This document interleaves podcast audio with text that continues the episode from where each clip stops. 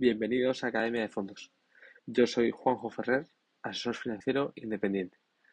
Tengo el objetivo de ayudarte a proteger tu patrimonio sin renunciar a rentabilidad, de tal manera que puedas seguir con tu vida y tomando tus decisiones sabiendo que tus ahorros están bien invertidos. De esta manera conseguirás que tus ahorros te proporcionen paz en vez de una preocupación. Así que si quieres paz, puedes escribirme un correo a jferrer.caser.asesoresfinancieros.com. En este noveno capítulo vamos a ver un fondo de capital riesgo, o como es llamado en el argot financiero, pues private equity. Y es el activo principal dentro de lo que se suele llamar eh, activos o inversión alternativa. Y este tipo de inversión pues, tiene varias características que lo hacen diferente a los fondos que he comentado hasta ahora, que eran fondos UCITS para todo el mundo como sencillos, eh, con liquidez, que invierten en activos líquidos regulados, ¿vale? Y esto pues, tiene unas características bastante distintas.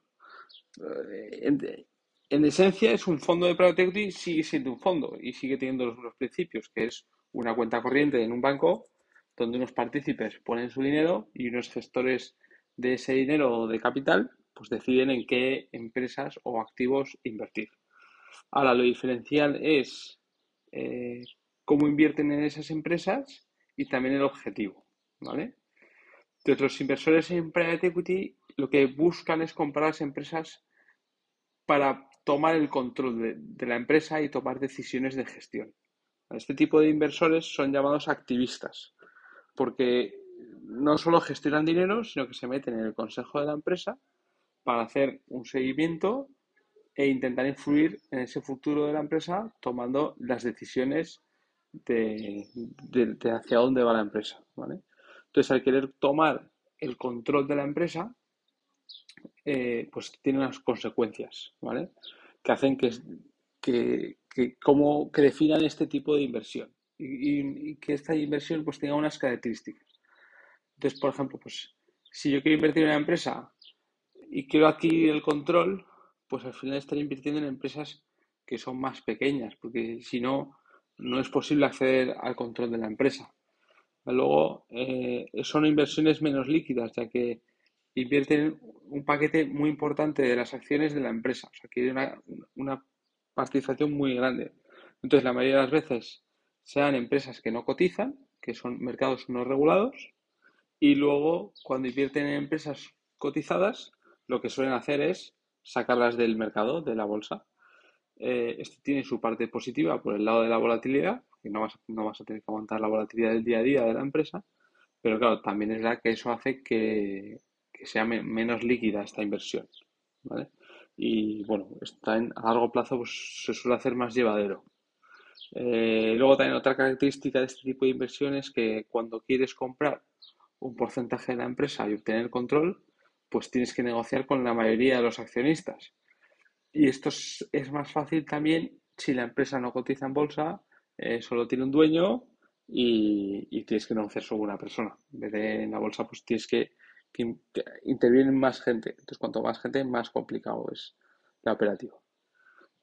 Y esto serían pues, las principales características de, de, un de lo que es la inversión en private equity a, a grandes rasgos o a, muy grandes rasgos. Porque realmente la inversión en private equity tiene bastantes más complejidad. Y bueno, si me decís en los comentarios que os gusta y queréis saber más, pues ya haría un capítulo sobre ello o podríamos invitar a alguien a hablar, un asesor de, que esté especializado en private equity que pues, yo trabajé previamente en ello, entonces conozco gente, sino inversores directamente de private equity, que nos pueda explicar pues qué es una management buyout, un leverage buyout o cómo se financian las operaciones también desde el punto de vista de la deuda, como leverage buyout o deuda mensanise o, o préstamos subordinados, pero bueno, si eso os interesa, pues dejadme en los comentarios o escribidme un correo y, y lo analizamos ya entramos en profundidad en lo que es la inversión en private equity. Yo creo que para explicar el fondo, creo que esto es lo más importante al final, pues eso, que inviertes con el objetivo de tomar el control y al final pues tienes que buscar las empresas en las que puedes tomar el control. Y eso al final es pues fuera del mercado. Y eso tiene unas consecuencias, ¿no? Así que, bueno, pues visto ya eh, un poco por encima en qué consiste la inversión en private equity, pues vamos a analizar el fondo en concreto que os traigo hoy, que es un fondo que lo comercializa Caser en exclusiva y al ser también una inversión de elevado riesgo para la CNMV, pues no voy a dar el nombre. Y si lo quieres, pues escríbeme un correo a jferrer.caserasesoriosfinancieros.com y te lo paso, ¿vale? Y vamos ya pues, a analizar la categoría, ¿vale? Este fondo de private equity que os traigo hoy, pues es un fondo global porque puede invertir en todo el mundo y por supuesto que es de gestión activa, ya que los, eh, pues no existe un índice de empresas no cotizadas y, no hay otra forma de, ser activo para invertir en empresas que no cotizan y también para gestionarlas. Eh, también como característica de este fondo en concreto es global, a diferencia de la mayoría de fondos de capital riesgo que suelen ser más locales, que tienen un propio equipo y, y ya está, de inversión directa. Pero bueno, eso ya para, otro, para otra comparación, ¿vale? Eh, también otra característica de este fondo es que es un fondo cerrado, ya que el private equity pues, eh, capta una cantidad de dinero al principio y eso es lo que tiene el capital para invertir. Y luego ya se cierra para nuevos inversores y, ya está. En concreto, este fondo se puede invertir hasta mediados de septiembre. Una vez pasada esa fecha, no se puede invertir y sacar el dinero solo eh, solo se puede bajo una serie de excepciones y también pues pagando una comisión de salida. Eso hace pues que el fondo sea cerrado. El fondo tiene como objetivo generar rendimientos ajustados al riesgo mediante la realización de inversiones privadas, que esto pues es decir que pretende conseguir un crecimiento de tus ahorros a largo plazo mediante la creación de una cartera de empresas que no cotizan de forma diversificada a través de coinversiones. Las coinversiones es la parte clave de este fondo que le vamos a explicar eh, pues en, lo que vamos a ver ahora, que es la filosofía de inversión. Y entonces vamos a ver la filosofía de inversión y como hemos dicho, pues vamos a empezar con explicar qué es esto de la coinversión. Esto significa que este fondo se une junto a otros private equity para invertir en las empresas. Entonces, como siempre, las cosas se, explican mejor con un ejemplo. Entonces, por ejemplo, eh, el proyecto Ensemble, que es un ejemplo de, las que han invertido aquí, que no, es, el nombre de la empresa, sino cómo lo han llamado el proyecto. Entonces, es solo eh, es un fondo de private equity de primer nivel, realiza todo el equipo, pues realiza todo el análisis de ver si invertir, si de, conocer bien el, el sector, el negocio, luego ha pagado a sus asesores, para que le digan cómo está la contabilidad, cómo está, si puede haber un problema muy grave a nivel fiscal, si puede haber eh, en formato legal pues eh, un problema que pueda destruir la empresa. Eh, bueno, entonces después de pagar todos estos asesores, ese private equity líder de la operación, pues decide invertir. Ahora, no quiere comprar el 100% o arriesgar todo su dinero para comprar el 100% eh, en el proyecto Ensemble. Entonces dice, oye, eh, pues recurro a otro private equity que me, que me aporte dinero y yo puedo eh, disminuir un poco mi riesgo. ¿vale? Y así es lo que, entonces nosotros seríamos la parte que nos, nos aprovechamos de todo ese trabajo del private equity leader y nos llaman para aportar capital. ¿vale? Entonces ya te dan el trabajo todo hecho, la evaluación y la negociación también con la empresa, que es otro punto donde se pierde mucho tiempo. Y te dicen que si quieres meter eh, pues tal dinero por tal porcentaje de la empresa. Entonces, este tipo de inversión, que es, o sea, me refiero a la conversión, pues tiene tres ventajas muy fuertes respecto a un private equity tradicional, ¿vale? Primero, evitas cantidad de comisiones, que es la máxima crítica de inversión al capital riesgo, es la cantidad de comisiones que, suele pagar el cliente, ¿vale? Porque aquí, eh, entonces aquí lo estás disminuyendo porque es el private equity principal quien paga a todos esos, a todos esos asesores. Y además, como el private equity principal no quiere poner todo el capital, pues te necesita y tienes poder de negociación y esos costes no te los traslada. Luego, evitas cantidad de tiempo perdido. Y es que en las negociaciones para comprar empresas además de costar dinero en asesores, también tiene un coste muy alto en tiempo, porque las negociaciones, en este caso de empresas, pues no son fáciles y se alargan siempre durante meses. Entonces todo ese tiempo es dinero que eh, tiempo que el dinero está parado. Aquí, como no, como entramos ya con la negociación hecha, pues el tiempo que te, que te ahorras es muy importante y una ventaja para que el dinero no esté quieto. Luego, al hacer eh, coinversiones, el dinero que destinas a cada inversión es menor. Y eso tiene una ventaja muy, muy grande porque consigues una cartera más diversificada, que esto aportará más seguridad a tus ahorros que quieras invertir en este fondo y me parece que es la gran ventaja versus el capital riesgo directo, que tiene como concentración a, su talón de Aquiles.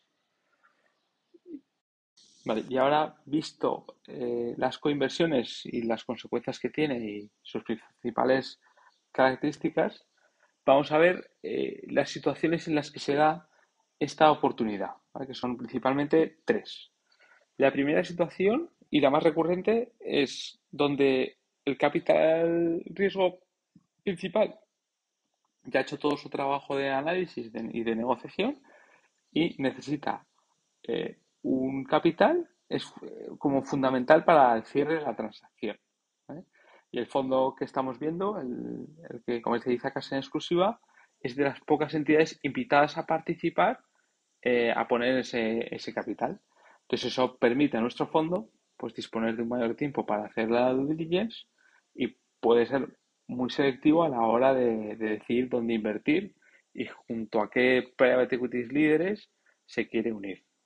Y además en condiciones suelen ser más favorables. La segunda, que es la que más me gusta a mí también, y es la que nuestro fondo le deja invertir, eh, un private equity leader le deja invertir a mitad de una, en una de sus empresas que ya tienen cartera. Entonces, pues, por ejemplo, te puede pedir capital pues, para financiar el crecimiento de una nueva línea de negocio. O también porque desde esa empresa quiere hacer nuevas adquisiciones. O quiere, eh, quiere recapitalizar acciones y, con ese dinero que está desinvirtiendo devolverle parte de su dinero a sus clientes. Entonces, típicamente son transacciones menos competitivas en las que nuestro fondo pues, puede aportar valor pues, por toda su experiencia, recursos y sus dimensiones. Ayudar a esa empresa a crecer. Y la tercera, pues son procesos, pues sería lo, más normal en, en, el mundo general. En nuestro fondo esto le gusta menos y, tiene, como tiene las otras oportunidades, pues lo utiliza menos, que son pues los procesos competitivos que un private equity líder de la operación quiere captar dinero de otros private equities como socios y, lo saca pues a todos. Entonces es un proceso más competitivo y, nada, y, sería pues la, la situación más normal, ¿vale? Vistas las tres situaciones, eh, pues como he dicho, la que más me gusta es la segunda y quiero añadir eh, pues que, un private equity líder pues te permita invertir en una empresa que ya tiene en cartera tiene varias ventajas. O sea, primero porque creo que el riesgo es menor, ya que el private equity líder ya conoce la empresa y todas las noticias negativas ya se las han dado.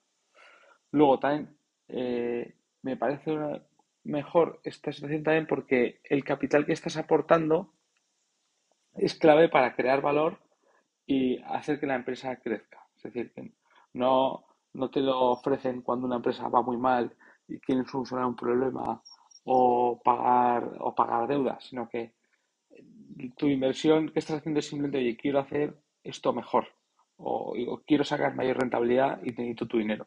Entonces eso hace que que la rentabilidad que vayas a obtener de estas inversiones va a ser mayor. Y luego las valoraciones son, son más moderadas, ya que el proceso para invertir aquí es menos competitivo. Y otro punto que me parece que hace atractiva esta situación como la mejor es que eh, al invertir a mitad de una empresa en cartera, pues el, tiempo es menor. Y ahora, vistas las situaciones, vamos a ver eh, otra parte fundamental del proceso de inversión y es la valoración de los puntos ESG. Dentro de su proceso de inversión, el análisis en, ESG está totalmente integrado y mide dos cosas fundamentalmente. que la inversión tenga un rating de ESG a más, según los principios de la inversión responsable de las Naciones Unidas. Y en segundo lugar, analizan que cada operación, pues qué impacto puede tener la inversión en el cambio climático eh, con el objetivo de mitigar ese riesgo. Entonces, como resultado, eh, pues el 100% de las empresas que tienen cartera tienen criterios ESG y el 85% de ellas ha demostrado de forma consistente haber hecho prácticas que como resultado han impactado positivamente, pues ya sea en el medio ambiente o en el buen gobierno de la compañía o en tener materiales más sostenibles. Y ahora pues vamos a terminar esta parte de la filosofía de inversión y proceso pues con la parte que pues casi más importante que es eh, analizar quiénes son los private equity líderes. Todos los private equity líderes con los que eh, se asocia este fondo que hablamos pues son los mejores del mundo.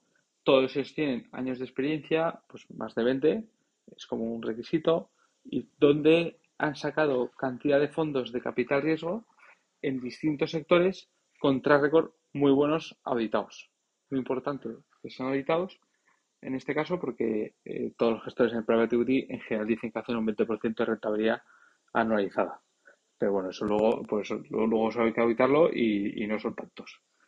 Entonces, eh, algunos ejemplos de estos private equities pues son KKR, CVC, Inven, Cerberus, 3i, Blackstone y otros. Y ahora pasamos a ver el equipo. Lo primero eh, es la firma, la empresa, que es un private equity americano con más de 80 años de historia.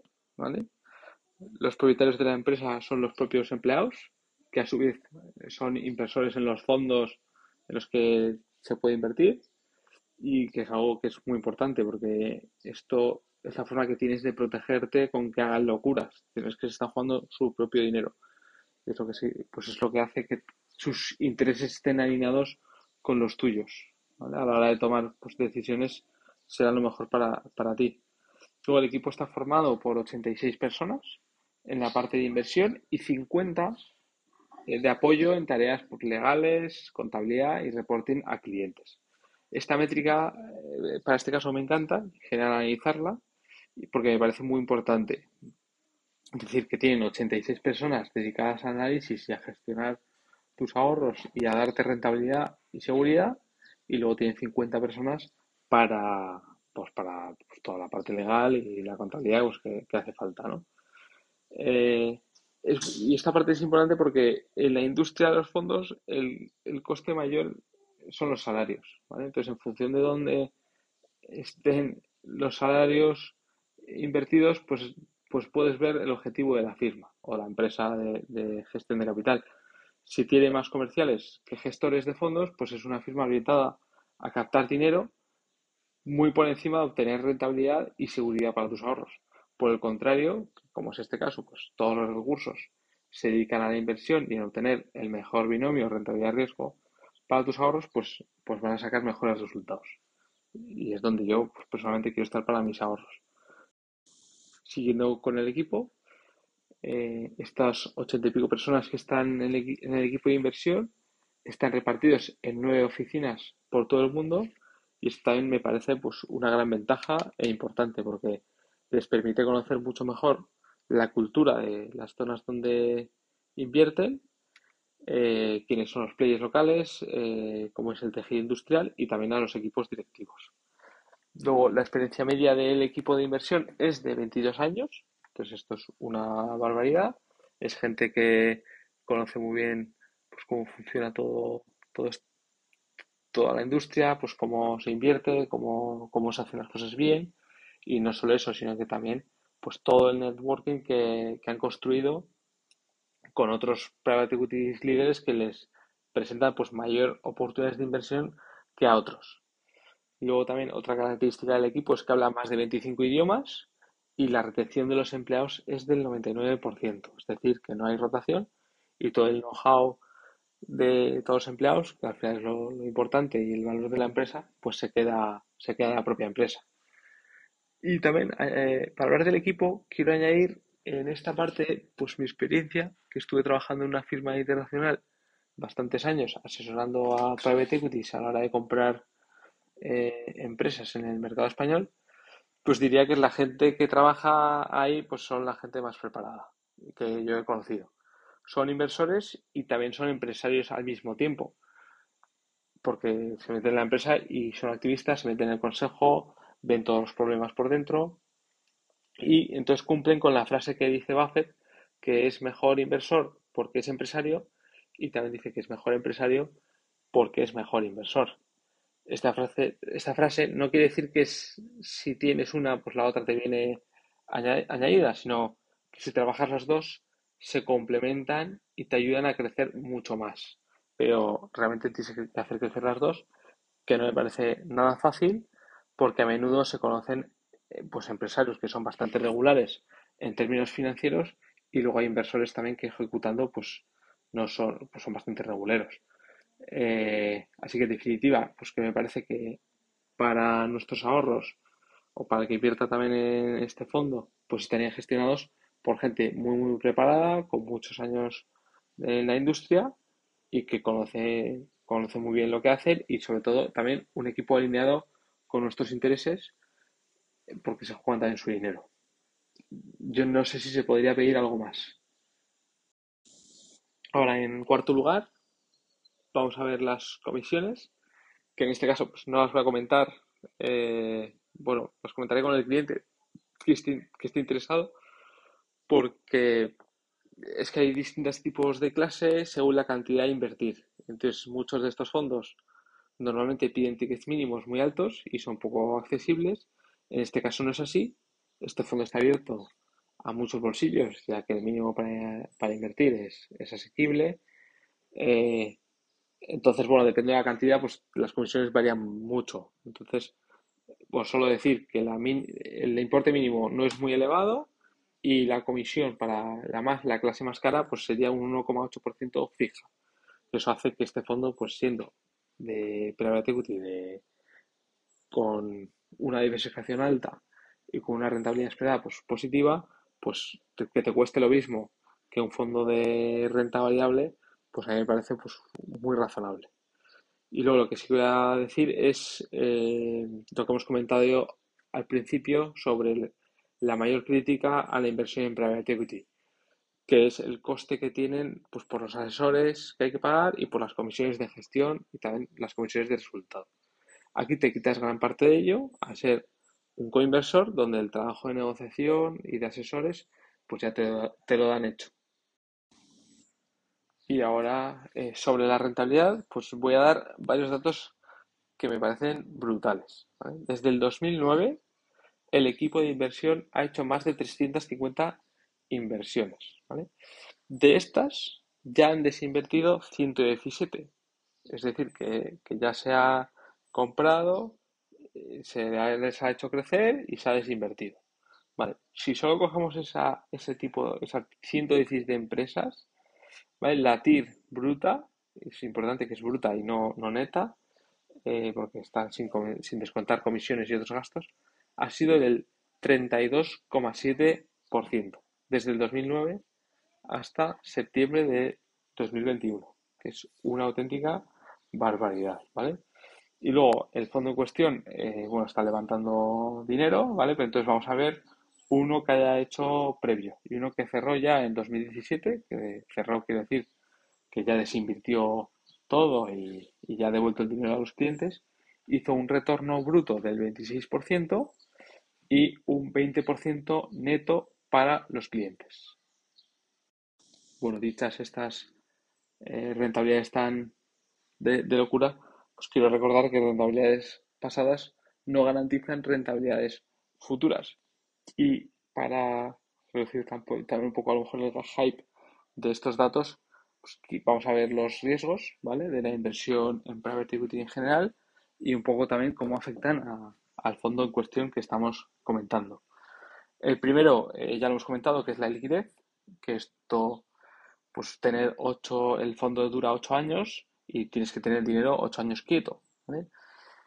Y esto en general pues no gusta, ¿vale? Y, pero por otro lado, esto a mí me parece que es una ventaja al mismo tiempo, ya que te quita la volatilidad, pero es verdad que solo puedes invertir dinero que seguro no vas a necesitar, porque es que no lo, no lo puedes sacar de verdad. Entonces, eh, es verdad que esto es un riesgo para tu vida personal, porque puedes necesitar de repente ese dinero, pero lo que es para la inversión me parece una ventaja, porque siempre decimos que la inversión tiene que ser a largo plazo y dinero que no necesitas, y en este caso, pues, como te obligan a ello, pues al final lo cumples y, en general, por los datos que veo, pues los clientes que invierten en este tipo de productos sacan mejor rentabilidad que, en cualquier otro. Luego, una característica, eh, otro riesgo de este tipo de inversión es que inviertes en empresas más pequeñas y por definición son algo de menos calidad que, cuando te inviertes en renta variable. Más que nada porque al ser más pequeñas, que son unas características del private equity que habíamos visto porque quieren ejercer el control, pues eh, tienes que, invertir en empresas más pequeñas y estas empresas más pequeñas están construyendo sus ventajas competitivas. Todavía no las tienen del todo sólidas. Eh, por otro lado, es una oportunidad, porque si se ejecuta bien la empresa y, y hace las cosas bien, pues obtendrá esas ventajas competitivas y podrá vender más cara la empresa que ha comprado. Y luego el tercer riesgo, eh, que es el que creo que es uno de los mayores del capital riesgo, es la concentración. El capital riesgo tradicional suele invertir en una localidad concreta y en 10, 14 empresas como mucho. Y eso hace que la concentración pues, sea máxima por tipo de empresa, sector, industria y la misma región. Y en este caso, en el fondo en cuestión que comentamos, pues gracias a la internalización del equipo gestor que tenía nueve oficinas y al método de coinversiones, pues está mucho más diversificado.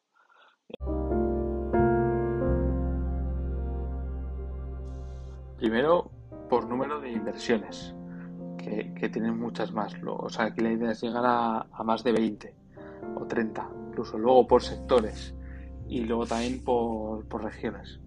En definitiva, eh, aunque la inversión, pues como todas, pues tienen sus riesgos, creo que en este caso es una muy buena oportunidad. Entonces, en el caso que quieras invertir, pues te recuerdo que la fecha límite es mediados de septiembre y si te interesa, pues escríbeme a jferrer.com Y esto sería todo por hoy, por la parte del capital riesgo y comercializa Caser Asesores Financieros en exclusiva. Y, nada, si te ha gustado este podcast, pues compártelo y así estás ayudando a aumentar la cultura financiera de las personas con las que lo compartas y también a conocer eh, la, la inversión en capital riesgo. Y recuerda que la persona que sabe gastar y ahorrar es más feliz, porque disfruta con ambas cosas.